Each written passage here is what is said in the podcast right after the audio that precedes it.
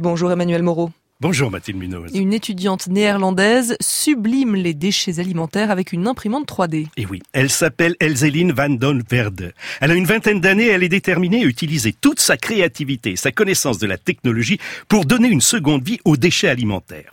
Pour ce faire, Mathilde, elle a mis au point un système qui mélange des restes encore comestibles et les transforme en une pâte qui sert de matière première à une imprimante 3D pour réaliser des recettes. Elle est cuisinière?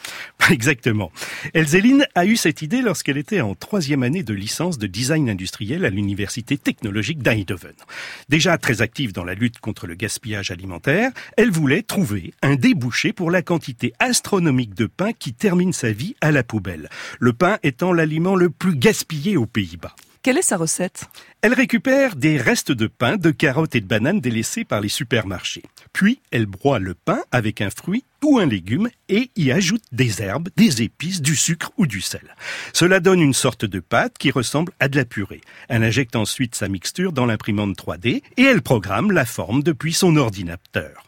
Une fois le biscuit imprimé, elle le met dans un four spécial où il sera cuit et déshydraté afin de préserver sa texture le plus longtemps possible. Et à la sortie du four, ça ressemble à quoi? Eh bien, à la sortie, ce sont de magnifiques biscuits croustillants aux formes géométriques hypnotiques. Elzéline s'est amusée à faire des biscuits qui reproduisent des rosaces, des étoiles, des fleurs de lotus, des pyramides creuses ou encore des cookies généreux qui font saliver. Quant au goût, eh ben, tout dépend des épices rajoutées. Et elle peut incorporer d'autres ingrédients? Eh ben Justement, la jeune entrepreneuse Mathilde a créé avec son ami Vita Brücken la start-up Up Food, qui leur permet d'expérimenter des recettes avec d'autres ingrédients.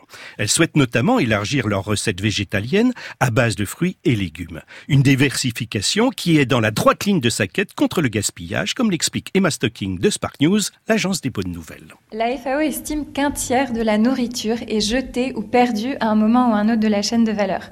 Cette proportion grimpe à 45% pour les fruits et légumes. Alors évidemment, la quantité est astronomique et les imprimantes 3D de Upprinting Food ne vont pas être suffisantes pour répondre au problème du gaspillage alimentaire. Heureusement, il y a tout un tas d'autres initiatives qui développent des solutions pour lutter contre ce gaspillage. Par exemple, les confitures rebelles à base d'invendus ou encore les bières Toast Ale brassées avec des restes de pain. Et son entreprise trouve des clients? Eh bien, tout va bien pour Elzéline et son ami. Elles se sont associées à la société de technologie chinoise 3D Food Company pour perfectionner leur système.